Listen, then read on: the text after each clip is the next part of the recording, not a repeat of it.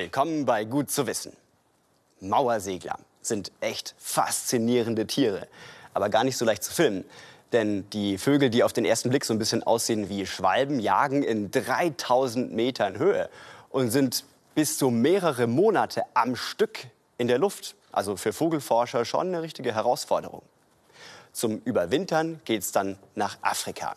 Dabei legen die Vögel zigtausend Kilometer zurück. Also kann man sich hier mal angucken. Das ist die Flugroute eines bestimmten Mauerseglers. Um an solche Daten zu kommen und mehr über die Tiere zu erfahren, müssen sich Forscher schon was einfallen lassen. Und dabei sind sie auch angewiesen auf die Hilfe von engagierten Vogelfreunden. Christine Bäuerlein und ihr Mann Klaus haben Großes vor mit kleinen Vögeln. In ihrem Haus in Abenberg, südlich von Nürnberg, bieten sie einem ganz besonderen Gast ein Zuhause. Seinetwegen sind auch zwei Wissenschaftler extra von der Uni Siegen angereist, weil sie auf die Rückkehr des Zugvogels warten, um ihn zu erforschen. Klaus Bäuerlein hat für ihn Dutzende Nistkästen aufgestellt, für den Mauersegler. Er ist sehr ungewöhnlich bei der Vogelwelt, hat so Besonderheiten wie, dass er zum Beispiel nachts in der Luft schläft. Wenn er von uns wegfliegt, von Afrika, und wieder zurückkommt, dann ist er neun Monate ununterbrochen in der Luft gewesen. Und nur in der Zeit, wo er am Nistplatz brütet, ist er sozusagen mit der Erde verbunden. Doch bisher sind nur die Stare zurück. Kein Mauersegler zu sehen. Aber es gibt noch mehr Kästen.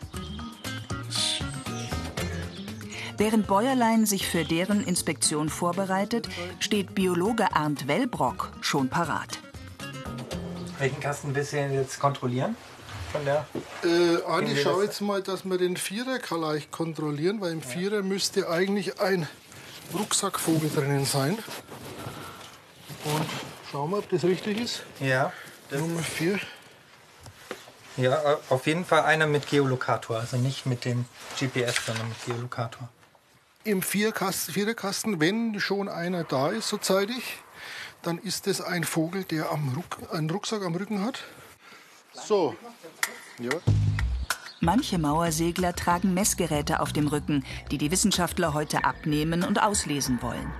Weil Bäuerlein den Vögeln so gute Bedingungen bietet, kehren sie immer wieder hierher in ihre Nistkästen zurück und die Wissenschaftler kommen so an ihre Geräte. Aber leider sind auch diese Kästen noch leer. Doch Bäuerlein findet frischen Kot. Immerhin ein Zeichen, dass die Tiere da sind. Es ist extrem wichtig, dass wir Datenreihen über lange Zeiträume sammeln. Wir profitieren jetzt von Datenreihen, die früher schon Ornithologen vor 60 Jahren aufgenommen haben. Und wir können dann Trends sehen, dass Vögel, zum Beispiel Zugvögel, früher in ihre Brutgebiete zurückkehren in Deutschland.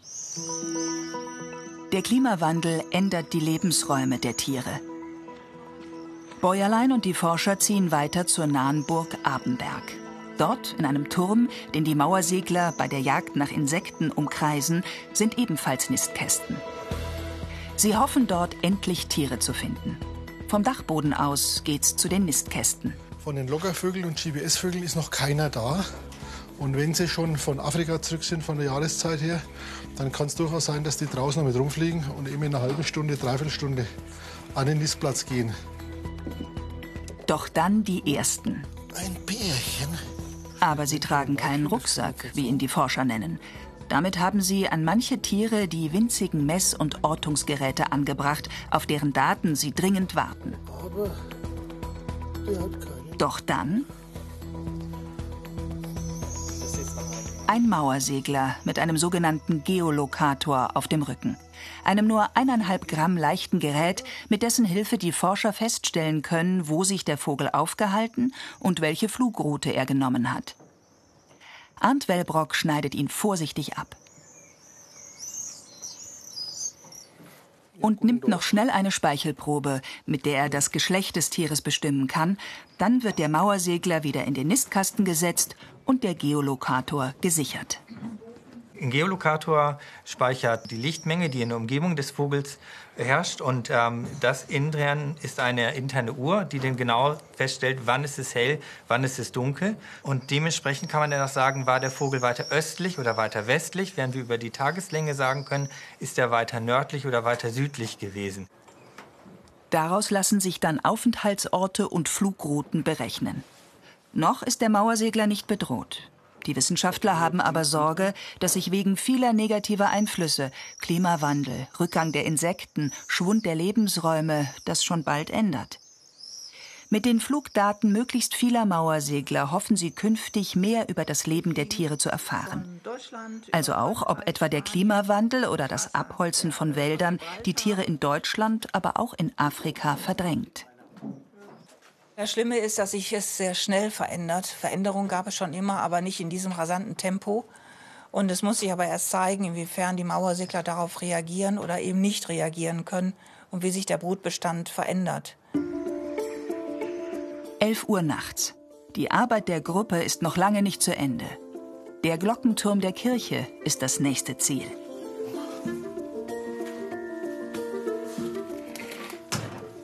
Dann geht's aufwärts. Kopf einziehen, bitte. Nur über eine enge, knarzende Treppe können sie die Nistkästen ganz oben erreichen.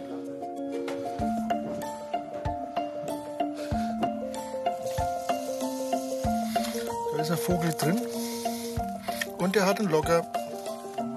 Weitere Daten, um herauszufinden, wie es dem Mauersegler geht.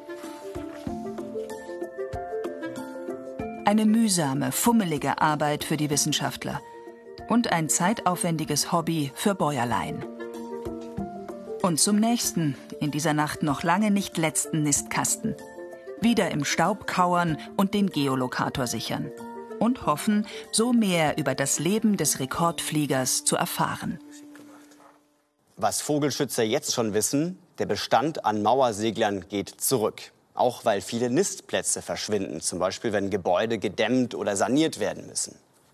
Aber sie können auch selbst aktiv werden und zum Beispiel so einen Mauersegler-Nistkasten selbst bauen.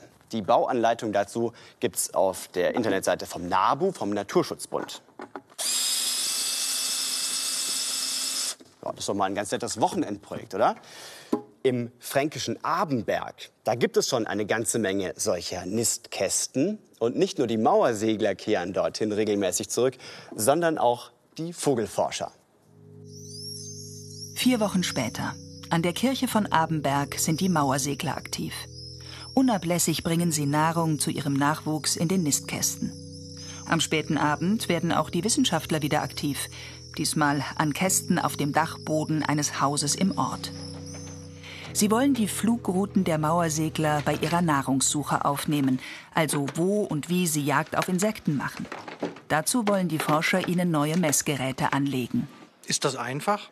Nee, das dauert schon seine Zeit und das muss man auch üben. Und es muss auch genug Platz bleiben, weil der Vogel auch mal zunehmen kann und abnehmen kann, dass es nicht zu lose, aber auch nicht zu fest ist. Und da muss man so ein bisschen Gefühl für haben. Also ich habe das schon öfters gemacht. Dann äh, geht das leichter auf jeden Fall. Ja. Die Suche beginnt.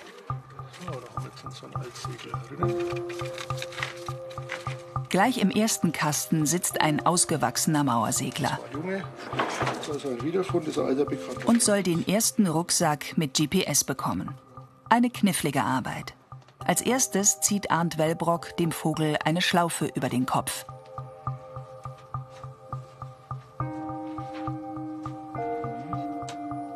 503 kriegst du locker. 503. Dann muss er die losen Enden des Fadens über die Flügel legen und verknoten. Alles gut, noch brauchst nicht loslassen. Muss erst den Kopf bearbeiten, die Sache. Ja. Und darauf achten, dass es nicht zu eng sitzt. Jetzt wird nochmal geguckt, ob Platz ist. Jetzt den Faden loslassen. Mit einem Stift kontrolliert Wellbrock, ob der Vogel trotz Rucksack Bewegungsfreiheit hat. Und doch alles festsitzt. Hast du nicht Angst, dass der Vogel jetzt verschreckt wird, abhaut und dann seine Küken nicht mehr versorgt? Ähm, die Gefahr besteht immer. Äh, deswegen wiegen wir die Küken auch. Ähm, äh, bisher haben wir aber gute Erfahrungen gemacht, wenn wir der Vogel dann wieder ruhig im Kasten ist. Wir verschließen die Öffnung für eine kurze Zeit lang, dass er sich erstmal wieder beruhigt. Und nach 20 Minuten öffnen wir das wieder. Im letzten Jahr sind alle von denen wiedergekommen. Von daher ähm, gehe ich davon aus, dass er da gut mit zurechtkommt. Schließlich streicht Wellbrock noch das Gefieder über den Faden und kontrolliert, ob die Flügel trotz GPS-Tracker auf dem Rücken frei beweglich sind. Währenddessen setzt Klaus Bäuerlein einen Bohrer an die Nistkästen an. Wir machen jetzt zur Sicherheit das Flugloch etwas größer, damit er überhaupt keine Probleme hat, mit dem GPS-Träger wieder reinzufliegen. Normal ist es groß genug, aber das ist reine Sicherheit. Kannst du wieder zurück? Ja. Dann kann der Mauersegler wieder in seinen Kasten. Später werden sie noch einmal nachsehen, ob der Vogel die Aktion gut überstanden hat. Die Wissenschaftler haben bereits Flugrouten der Mauersegler von früheren Aktionen. Aber sie brauchen noch mehr Daten, um herauszufinden, ob der Rückgang der Insekten die Vögel bedroht. Naja, insgesamt nimmt leider der Bestand etwas ab, bundesweit. Und halt das große Manko ist eben, dass die Nistmöglichkeiten fehlen und immer weniger werden. Hinzu kommt dann eben eventuell eben der Rückgang der Insekten, dass das möglicherweise sich auf den Fortpflanzungserfolg niederschlägt. Aber das wissen wir so noch nicht. Klaus Bäuerlein sucht weiter nach Altvögeln für Rucksäcke und schaut auch nach, wie es den Küken geht. Dieser Kasten leer.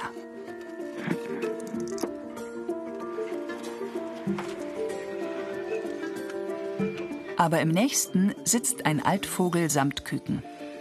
Als erstes wird das Küken gewogen.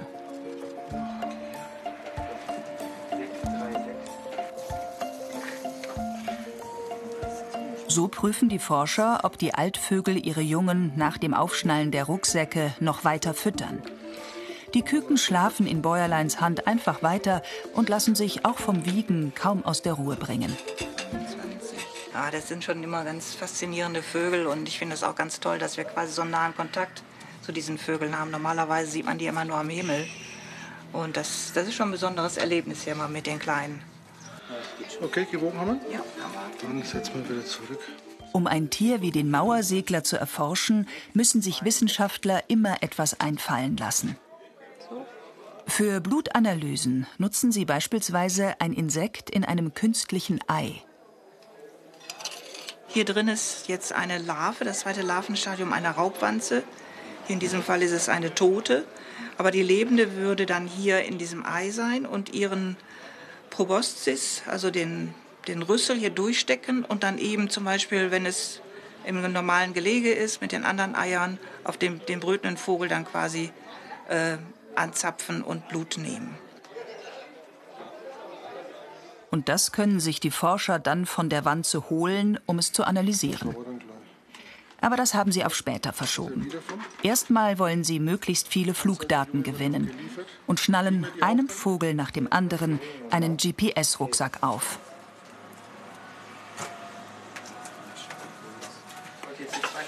Und zwischendurch kontrolliert Klaus Bäuerlein, wie die Tiere die Aktion überstanden haben. Ganz entspannt, der schläft weiter und die Jungen schlafen auch. Super. Dann wollen wir nicht weiter stören.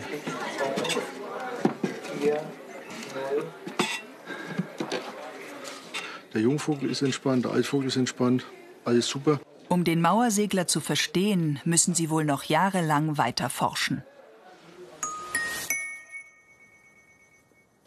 Schon wieder ein neuer Rekord. Laut deutschem Wetterdienst war der Juni 2019 der heißeste seit Beginn der Messungen 1881. Solche Sätze hört man irgendwie in letzter Zeit immer häufiger und das wird auch noch so weitergehen. Stichwort Klimawandel. Deshalb werden wir auch in Bayern in Zukunft Wohnungen und Büros kühlen müssen. Das Problem ist nur, normale Klimaanlagen sind die reinsten Stromfresser. Sie heizen auch die Außenluft immer weiter auf und verstärken so noch die Überhitzung bei uns in den Städten. Was also tun? Die Stadtwerke München haben eine Idee, um in Zukunft klimaneutral zu kühlen. Der Kamin des Heizkraftwerks München Süd. Ein Relikt aus der Zeit, als hier noch Kohle verbrannt wurde. Der Chef der Stadtwerke hat eine Vision. München soll klimafreundlich werden. Daher soll auch das Relikt weg. Aber vorher hat Florian Bieberbach noch was vor. Ich möchte auf diesen Kamin raufklettern bis zur Spitze. Ein letztes Mal, bevor er abgerissen wird. Für die neuen Energien braucht es keinen so hohen Kamin mehr. 176 Meter geht es über Treppen und Leitern nach oben. 90 Meter. Aus meiner Sicht ist der Kamin einfach ein klassisches Symbol für die alte Energiewelt. und die muss nun mal weg und er muss weichen, um hier die neue Energiewelt zu bauen am selben Standort. Das finde ich symbolisch gut und es ist auch tatsächlich praktisch notwendig, denn wir brauchen den Platz, auf dem der Kamin steht, für die neuen Anlagen. Von hier wird bald Wärme, aber auch Kälte aus erneuerbaren Energien geliefert. Gerade Kälte wird dringend gebraucht. Die Sommer werden heißer. Das spürt man vor allem in den Städten. Häuser müssen gekühlt werden. Je nach Sonnenstand heizen sich Glasfassaden schon ab 6 Grad Außentemperatur stark auf. Im Sommer wird es ohne Klimaanlage unerträglich. Bei 30 oder 40 Grad plus gibt es in der Innenstadt kaum Möglichkeiten zur Abkühlung. Ein Riesenproblem für den Chef der Stadtwerke München. Im Kamin hat er schon zwei Drittel geschafft. Bei der Kühlung der Stadt ist er noch nicht so weit. Wie will er das Problem lösen? Am besten mit Fernkälte. Das ist das, was wir ja jetzt versuchen zu propagieren und was ja auch schon in den letzten Jahren sehr stark ausgebaut wurde tatsächlich nicht mit lokalen Kältemaschinen, weil damit verschärft man das Problem in der Stadt eigentlich noch. Die sogenannte Fernkälte, also Kälte, die über Rohrleitungen in der Stadt verteilt wird, soll der westliche Stadtgrabenbach liefern. Der fließt unterirdisch. Erst hier vor der Staatskanzlei tritt er an die Oberfläche. Bis zum Jahr 1900 flossen noch viele Bäche offen durch München. Sie wurden im Mittelalter aus der Isar abgezweigt, um die Bewohner mit Wasser zu versorgen. Bis auf den Bach, der einst an der westlichen Stadtmauer entlang floss, sind heute fast alle Bäche trockengelegt.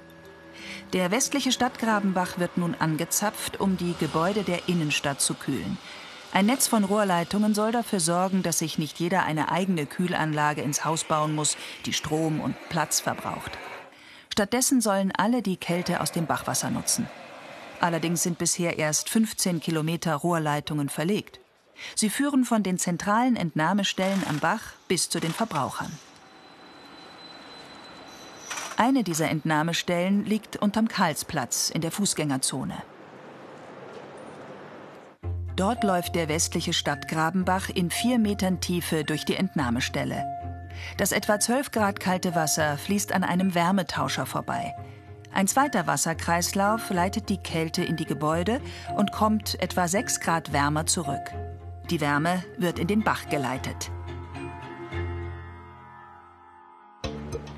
Im englischen Garten fließt der Bach an der Oberfläche weiter und ist Lebensraum für Fische und andere Organismen. Vertragen die die Erwärmung? Wissenschaftler von der TU München haben dazu Untersuchungen gemacht. Der westliche Stadtgrabenbach wird zur Kühlung benutzt und wir schauen jetzt, wie warm der Bach ist. Ab 21 Grad leichen Fische nicht mehr. An einigen Tagen wurden aber bereits 26 Grad gemessen. Ist die Nutzung als Kühlwasser schuld? Okay, Kai, dann fange ich meine ersten Lamelle ja. an. Genau. Außentemperatur haben wir ungefähr 31, oder? Genau, 31,3. Okay. Dann schauen wir mal. Ja, 19,3 Grad haben wir hier. 19,3. Genau. Jetzt gehe ich mal ein Stück weiter. Und wir haben eine Temperatur von 19,2. Okay. Schon ziemlich nah an den kritischen 21 Grad. Dabei kühlt das Bachwasser bislang gerade mal 30 Gebäude und der Bedarf an Bachkälte wächst. Wenn sehr viele Leute den Stadtbach nutzen würden, um Gebäude zu kühlen, äh, dann könnte es hier zu einer signifikanten Temperaturerhöhung des Stadtbachs kommen. Die Messungen haben aber noch etwas ergeben. Die Bachtemperatur ist überall fast gleich, obwohl an einigen Stellen weiteres erwärmtes Bachwasser dazukommt. Entscheidend für die Bachtemperatur scheint also die Temperatur der Luft zu sein. Der Einfluss der Entnahme hier in München an den Stadtbächen ist äh, sehr gering, weil auch wenig Wasser entnommen wird. Also nach unseren Untersuchungen ist der Einfluss nicht größer wie ein halbes Grad. Bislang. Doch bei mehr Nutzern könnte das anders aussehen. Am Odeonsplatz haben die Stadtwerke jetzt eine weitere unterirdische Entnahmestelle gebaut, die auch den westlichen Stadtgrabenbach nutzt. Hier stehen große Kältemaschinen, die das Wasser zusätzlich kühlen, wenn die Kälte aus dem Bach nicht reicht. Doch selbst das ist wohl nicht genug, wenn die Stadt im Klimawandel immer heißer wird. Die Bäche sind ein Beitrag von mehreren für die Kühlung. Die können vor allem in der kälteren Jahreszeit den Kältebedarf wunderbar abdecken. Aber an so heißen Tagen wie heute braucht man eben noch weitere Kälte. Beim Ausbau der Kälteversorgung aus Bachwasser ist noch viel zu tun. Im Kamin dagegen ist Florian Bieberbach inzwischen fast oben angekommen. Jetzt kommt das letzte Stück. Viel Spaß. Bald haben wir es geschafft. Auf geht's.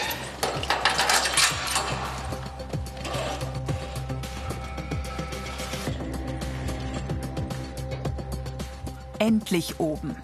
Leider ist das Wetter schlecht. Heute muss wohl kaum jemand Gebäude kühlen. Trotzdem.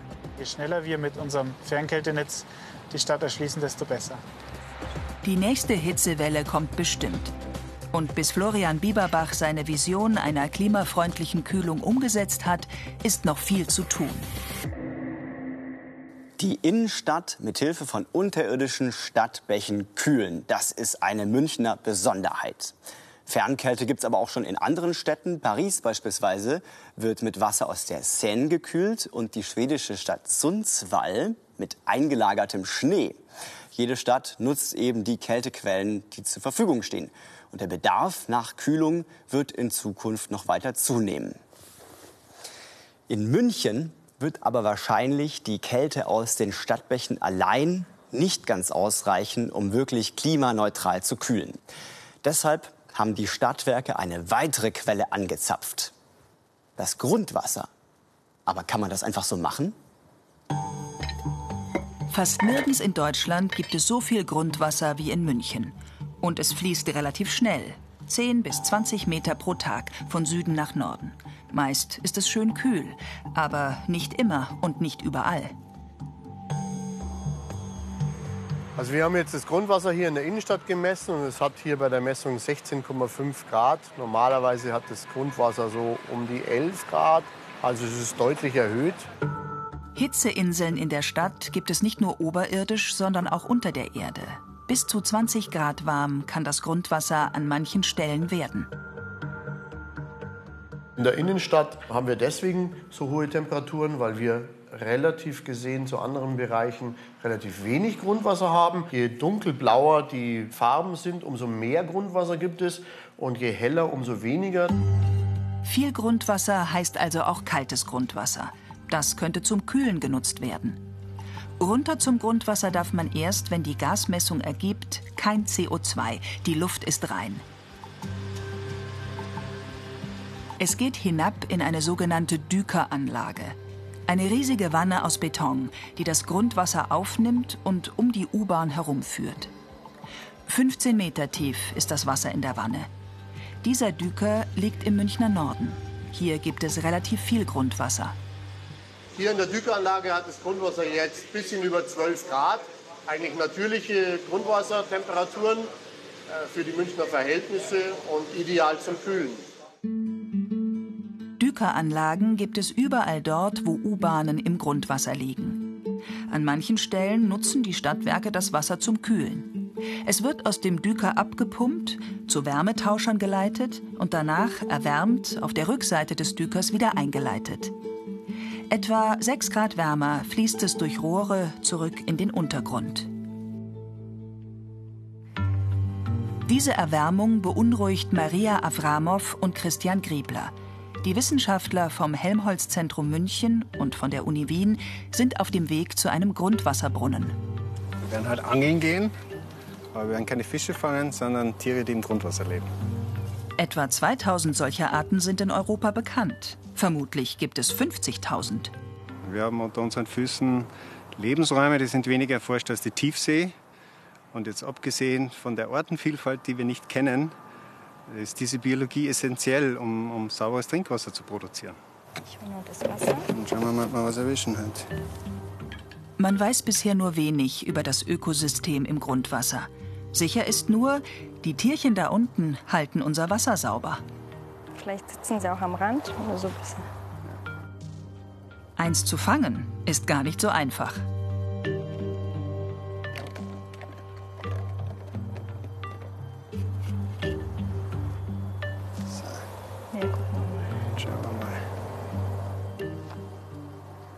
Also ich glaube, ich habe was gesehen. Sollte ja Flohkrebs drinnen sein. Ja? Ja, da ist einer drin. Guck, da. Da unten krabbelt er. Ja, toll, haben wir heute Glück gehabt. Ja. Gut. Ins Kalte damit. Wärme vertragen die Grundwassertierchen gar nicht. Im Labor wird sichtbar, die Forscher haben eine bekannte und häufige Art aus dem Brunnen geangelt, einen Grundwasserflohkrebs. Seine Wohlfühltemperatur von 10 Grad wird in der Petrischale schnell überschritten. Von eigenen Untersuchungen wissen wir, dass Tiere bis zu Temperaturen 13, 14, 15 Grad relativ unbeschadet bleiben, aber bereits ab Temperaturen 14, 16, 17 Grad äh, Stress haben. Griebler hat untersucht, was passiert, wenn ein Industriebetrieb Kälte aus dem Untergrund im großen Stil entnimmt. Rechts von der Stelle, wo das erwärmte Grundwasser zurück in den Untergrund gepumpt wird, bildet sich eine Wärmefahne mit bis zu 20 Grad im Zentrum. Die Länge dieser Wärmefahne die ist länger als 1,5 Kilometer. Wir konnten zeigen, dass die höheren Grundwasserorganismen aus dem erwärmten Zentrum dieser Fahne verschwunden sind. Also dort ist die Artenvielfalt signifikant zurückgegangen. Auch im Münchner Grundwasser steigt die Temperatur manchmal auf bis zu 20 Grad. Kai Zosseder sieht darin bislang noch keine Gefahr. Doch der weitere Ausbau müsse genau überwacht werden. Wir brauchen eine Lösung, wie kühlen wir eigentlich äh, in den Städten. Und Grundwasser kann hier eine Lösung des Problems sein. Wenn Grundwasser zur Verfügung ist, können wir sehr effizient kühlen. Wir müssen es aber dringend managen und monitoren, äh, damit wir das auch ökologisch sauber machen. Der Wunsch, das verlockend kühle Grundwasser zu nutzen, darf nicht dazu führen, dass ein noch kaum erforschtes Ökosystem zerstört wird. Um unsere Städte in Zukunft zu kühlen, brauchen wir nicht nur Kälte aus dem Boden, sondern vor allem auch Ideen, wie wir diese Überhitzung von vornherein vermeiden können. Zum Beispiel durch weniger Glasfassaden, dafür mehr Bäume und Pflanzen in die Städte. Und wenn Sie mal nicht Ihr ganzes Zuhause, sondern nur ein Getränk kühlen wollen, habe ich zum Schluss noch einen kleinen Trick für Sie. Man nehme ein lauwarmes Getränk.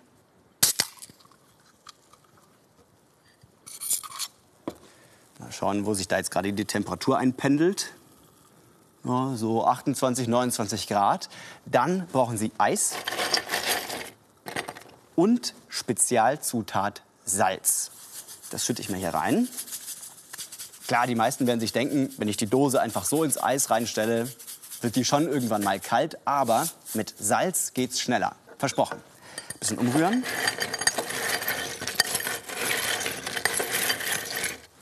Und rein damit.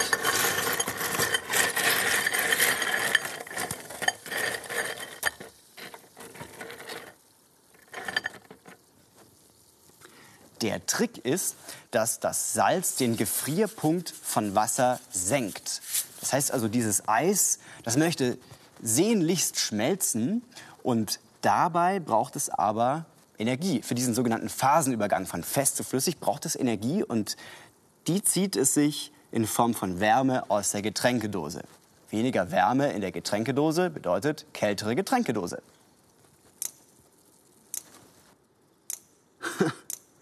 Das ist ja der Wahnsinn. Also, das ist ja schon fast rekordverdächtig. Allerdings vielleicht nicht ganz die ressourcenschonendste Variante, Getränke runterzukühlen. Aber wenn es im Sommer mal schnell gehen muss, Salz hilft. Gut zu wissen, oder? Bis nächste Woche.